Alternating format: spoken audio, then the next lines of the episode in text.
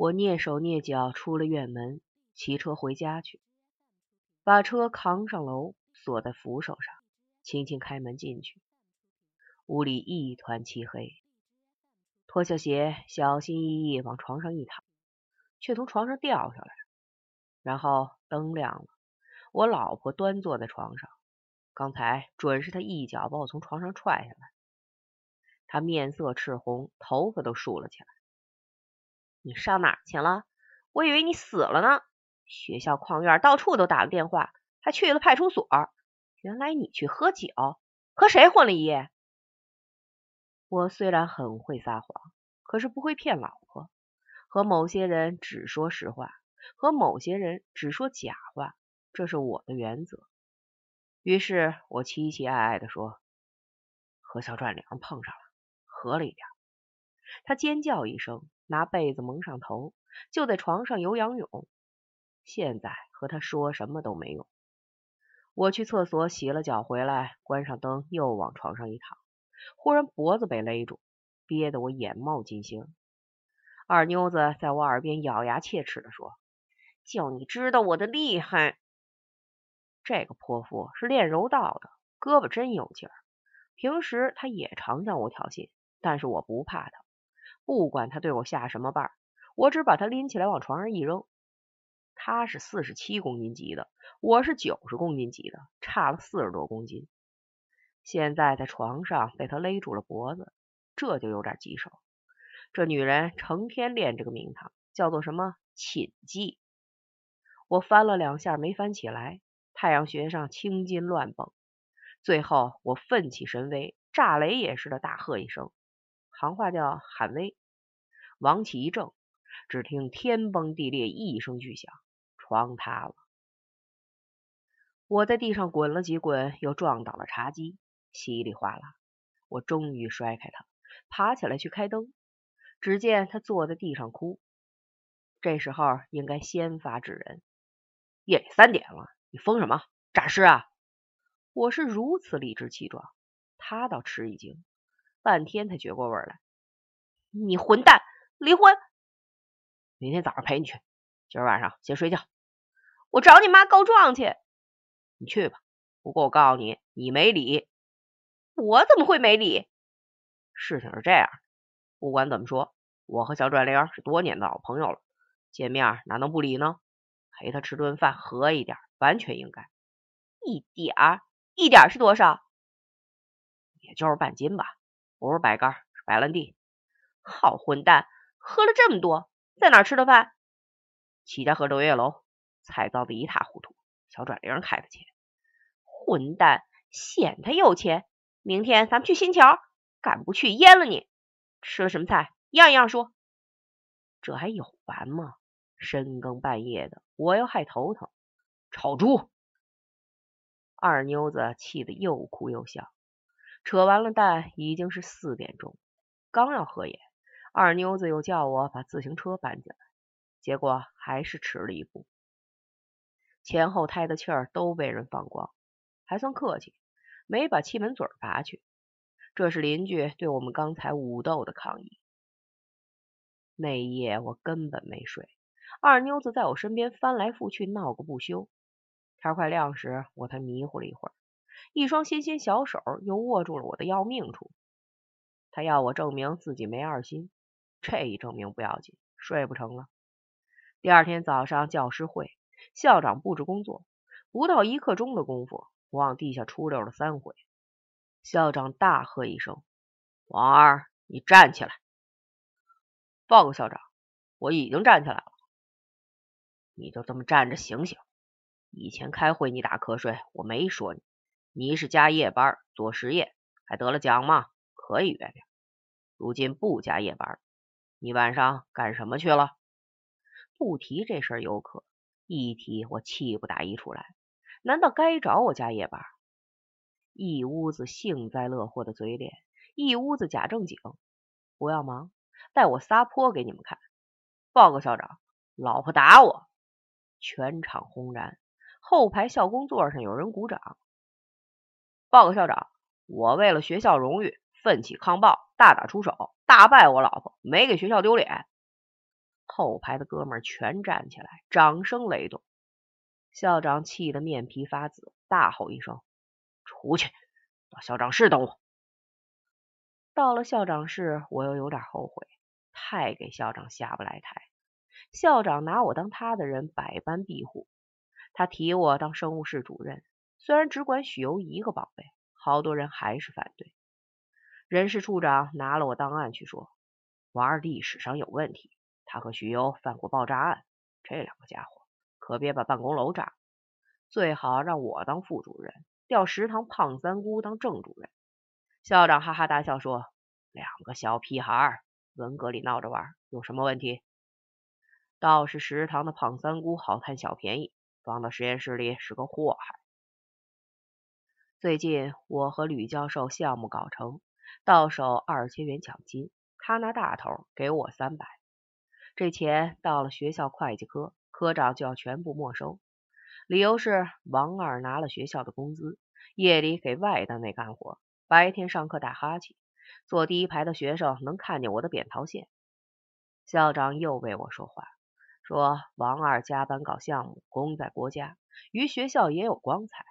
国家缴下来的钱，你们克扣不是佛面刮金吗？结果这钱全到了我手，比吕教授到自己手的还多。想到这些事，我心里发软。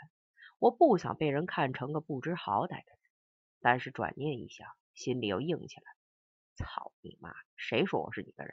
老子是自己的人。正在想着，校长进来了。他坐下，沉默了两分钟，凝重的说：“小王，我要处分你。报告校长，我早该处分。你不要有情绪。出国的事儿你不满意可以理解，但不能在会场上这么闹。我不处分你就不能服众。报告。”我没情绪，我对组织一贯说实话。二妞子是打了我，你看我脖子上这一溜紫印儿，也就是我换上别人早被掐死了。校长一看我脖子，简直哭笑不得。你这小子，夫妇打闹也要有分寸。校长，你不知道，这可不是夫妇打闹，我老婆是真的打我，她是柔道队的。上次把我肘关节扭掉了环，贴了好多糊糊膏，现在还贴着呢。校长沉吟了半晌，走了出去。我心里暗笑，看你怎么处理我。过一会儿，他把工会主席和人事处长叫进来，这两人是我的大对头。校长很激动的说：“你们看看，这成什么体统？把人打成这个样子！男同志打老婆，单位要管；女同志打老公，我们能不管吗？不要笑，这情况特殊，得给体委打电话。”叫他们管教一下运动员，工会人士要出面，伤成这个样子，影响工作。小王啊，要是不行就回家休息，最好坚持一下，把会开完。鬼才给他坚持！出了校门，我就拍着肚皮大笑，世界上居然有这样的校长。回家睡了一大觉，起来已然三点钟。我老婆刘条叫我四点钟去新桥。还把西装取出来放在桌上。我打扮起来，照照镜子，怎么看怎么不像那么回事。我这个人根本就没体面。出了门，我怕熟人看见我，就溜着墙根走。到了新桥门口，老远就看见我老婆。她穿了一件鲜红的缎子旗袍，有如一床缎子被。她还擦了胭脂，抹了粉，活脱脱一个女妖精。我走过去挽住她的手，手心里全是汗。只听她娇叹一声：“我要死了！”别怕，往前走。打断我骨头的劲儿上哪？别看地，地上没钱。有钱我比你先看见。抬头，挺胸。我怕人家看见我抹了粉儿。怕什么？你蛮漂亮的嘛，抹了粉儿也比没鼻子的人好看。要像模特那么走，晃肩膀，扭屁股。他这么一走，好似发了紫发功，骨节都响起来。我老婆穿的随便一点，走到街上还蛮有人看的。现在别人都把头扭到一边去。走进饭店，在桌前坐下，他都要哭了。这顿饭吃的很不舒服，我觉得我们俩是在饭店里耍了一场活宝。回家以后，我有好一阵若有所思，似乎有所领悟。第二天早上倒班，我就比平时更像个恶棍。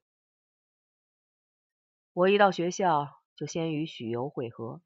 出国出不成，我已经想通了，反正没我的份儿。前天和许攸闹了一架，彼此不痛快，现在应该聊一聊。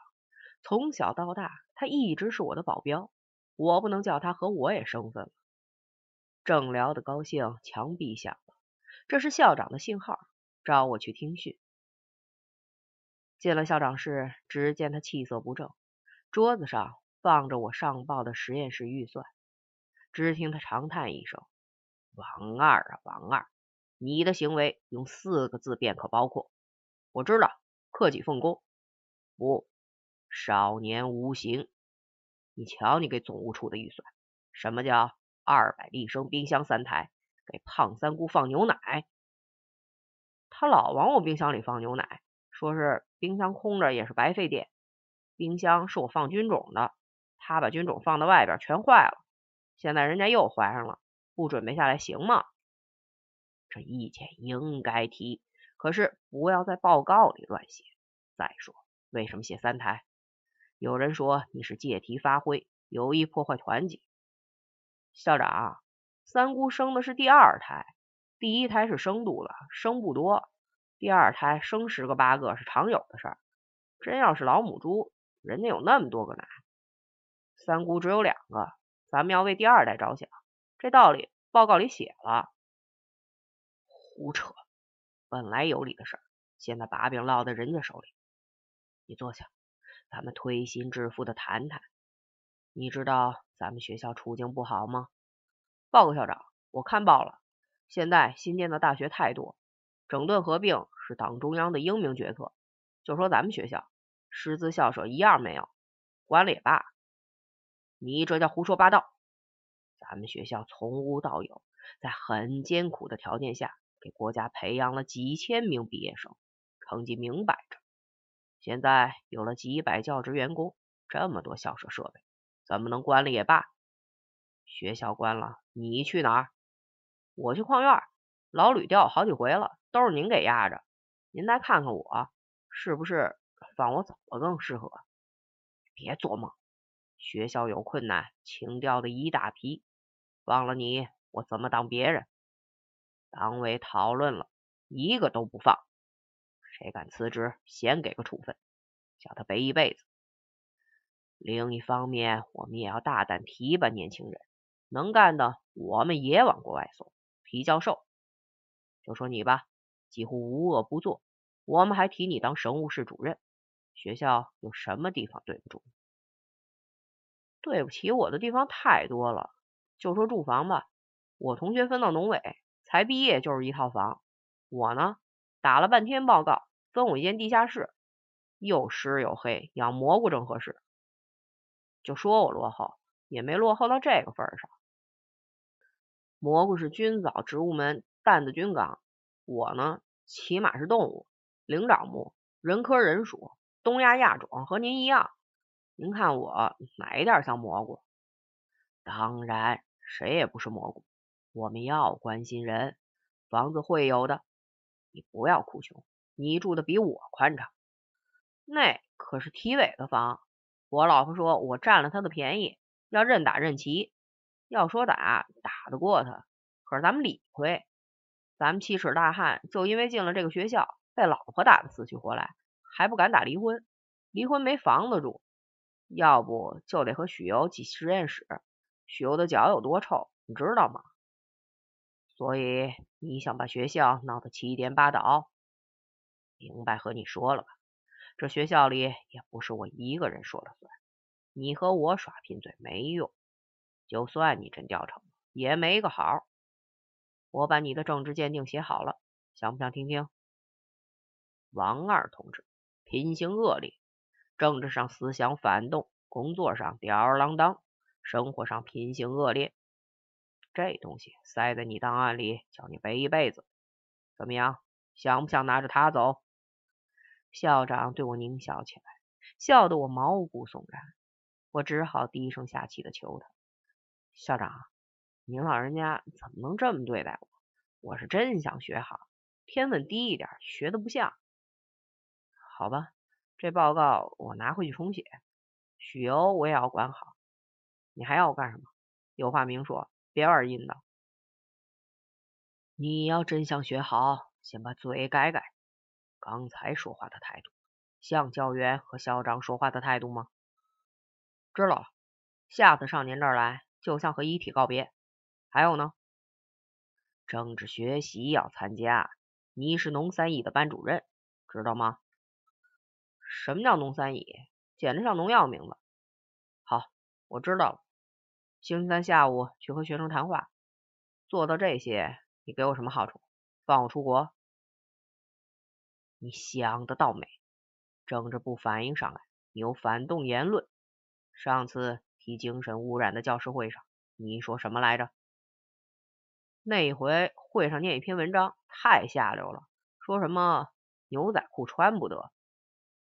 提精神污染是个严肃的事儿，不能庸俗化。说什么牛仔裤不通风，裹住了女孩子的生殖器要发霉。试问谁发霉了？你是怎么看见的？中国人穿了这几天就发霉，美国那些牛仔岂不要长蘑菇？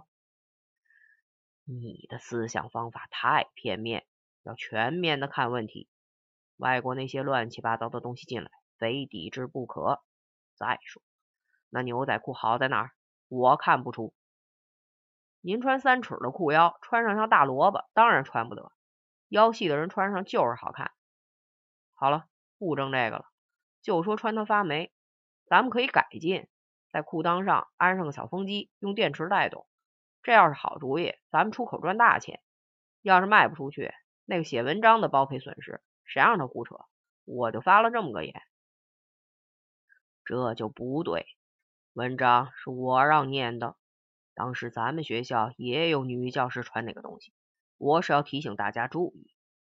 现在又说不准穿衣服的问题，再穿我也不管。当然，发霉不发霉，你是专家，但是不要乱讲。你明白了吗？有一点不明白，你这么盯着我干嘛？这话怪了，我是关心你，爱护你，你关心我干嘛？好吧，咱们说几句不上纲的话。学校现在是创业阶段，需要创业的人。大家对你有看法，但是我是这么看：不管你王二有多少毛病。反正你是既能干又肯干，只要有这两条，哪怕你青面獠牙我也要。现在的年轻人有几个肯干活的？这是从我这方面来看。从你这方面来看，我对你怎么样？古人还讲个知遇之恩呢。你到校外给老吕干活，他给你什么好处了？出国都不对你说一声。可我在校务会上说了你多少好话？老吕对你许了多少愿？他办成了吗？不负责任。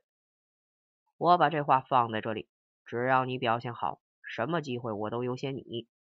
其他年轻人比你会巴结的多的是，我都不考虑，因为我觉得你是个人才。这么说，你懂了吗？这么说，我就懂了。我说世界上怎么还有这样的校长？原来是这样。原来我是个人才，成他看得起，我也要拿出点良心来。矿院我决心不去了。那天上午，我带着学生去参观，大家精神抖擞的等着我。我把这帮人带到传达室等车，自己给接待单位中心配种站打电话。那儿有我一个同学当主任。配种站吗？我找郭主任。不，我什么都不送。我自己也没兴趣，我们公的母的都有。郭儿，我们要去了。现在不是节气，只能看看样子。刚才接电话的是谁？我这儿没正经人。王二，你来吧。不到季节，咱们可以人工催情呢。我这儿的牲口全打了针，全要造反啊！我设计了一头人造母猪，用上了电子技术。公猪们上去都不乐意下来，人造的不要太多，我们是基础课，没那么专门。骗人的也有，我有云南来的一头小公驴，和狗一样大，阳具却大过了关中驴，看到的没有不像的。你快来，别这么嚷嚷，我这一大群学生，你吼的大伙全听见了。嘿，你也正经起来了，骗谁呀？我还要和你切磋技术呢。你越扯越吓到，同学们把耳朵堵好。好了，不多说，半小时以后见。放下电话，心里犯嘀咕：我不该带学生去配种站，这样显得我没正经。等了半天，汽车还不来，正要派人去催，农学系主任刘老先生来了。他把嘴撅得像嘬了奶嘴一样。对不起，王老师，对不起，同学们，咱们的用车计划取消了，请回教室上课，参观下周去。刘主任。你也是个农学家，这叫开的什么玩笑？这个季节配种要人工催情，忽而去忽而不去，叫人家怎么向种驴交代？好，您来我也不说什么，我给配种站打电话。电话打通，郭二听说我们下星期去就叫，放屁放屁，下星期不接待，我这配种站是给你开的。说完，啪一下挂上。我对刘先生说：“您听听。”人家怎么说我？配种站给我开的，我成什么了？同学们，咱们去不成了？再下周咱们考试。学生鼓噪起来，有人喊罢课。这么拦着校门起哄，谁也吃不消。我赶紧说：去去，咱们走着去。女同学和伤病员就别去了，下了公共汽车还要走六七里路呢。我们拍幻灯片给你们看。这么说也通不过。班上有个校队的，打球伤了腿，今天拄着拐来了，就是为了看配种。学生要抬着他去，这是胡闹。我对刘先生说：“您看是不是派辆小车？起码得把伤兵拉上。”王老师，不是我不派车，我们系里不像有些人那么不懂事儿，学农的不看配种站，那不是笑话吗？总务处说没车，有啥办法？这些人可真混，也不先打个招呼。真的，我不信。您看我的，抓起电话叫司机班。你是谁？小马，给我把大轿车开出来，我带学生参观。王二，车是你要的？我们处长瞎眼了。这么着，我开大卡车，咱们坐驾驶楼好不好？不行，让别人坐卡车。我要大轿车，我们处长叫把大轿车藏起来，别叫人看见。他要用，咱们给他留个面子，好吧？那我的面子呢？你以为谁的面子重要？当然是王二了，王二是大哥嘛。车马上到。刘先生不走，看样子不信车能来。过一会儿，车真从外边开进来了，学生欢呼着往上冲。刘老头气得脸通红，手抖成七八只。我赶紧给他圆面子，老先生，小马送我们担着风险呢，有人准给他穿小鞋，这可是为了咱们系的事儿。老头马上吼起来：“您放心，绝不让马师傅吃亏。我去找校长，问问他有车藏起来是什么作风。”参观回来，学生全变了样，三五成群，窃窃私语。我们拍了好几盒胶卷。我把班长叫来，关照几句。你把这片子送去制幻灯片，先放你这儿保存，谁借也别给，记住了。除了农三乙，他们参观植物园可能不满意。你要是把幻灯片借给外班看，下回我再不带你们出去。老师，我们班对你最忠心，乙班人老说你坏话，我们班绝没这样人。这幻灯片我说不借，就说曝光了。好，就依你。他们说我什么了？那些坏话无非是说我上课时衣冠不整，讲的得意忘形时还满嘴撒村。他不说我也知道，但是还想听一听。回到了学校，校长又叫我去一趟。怎么这么多麻烦？我简直有点烦了。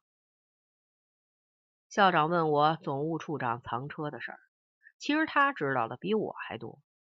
总务处长想用大轿车送外单位的人去八达岭游玩，被我讲了。校长对此击节赞赏，对我大大鼓励了一番。但是我打不起兴致，我不过是个教员罢了，不想参与上层的事情。下午带同学去植物园，这班人人对我有意见。老师，甲班人说配种站里有头驴，看上去有五条腿，中间一条比其他的长五倍。他们吹牛吧？别听他们胡扯，这是科学，不是看玩意儿。不过那驴是有点个别。老师，你偏心，我们也要去配种站参观。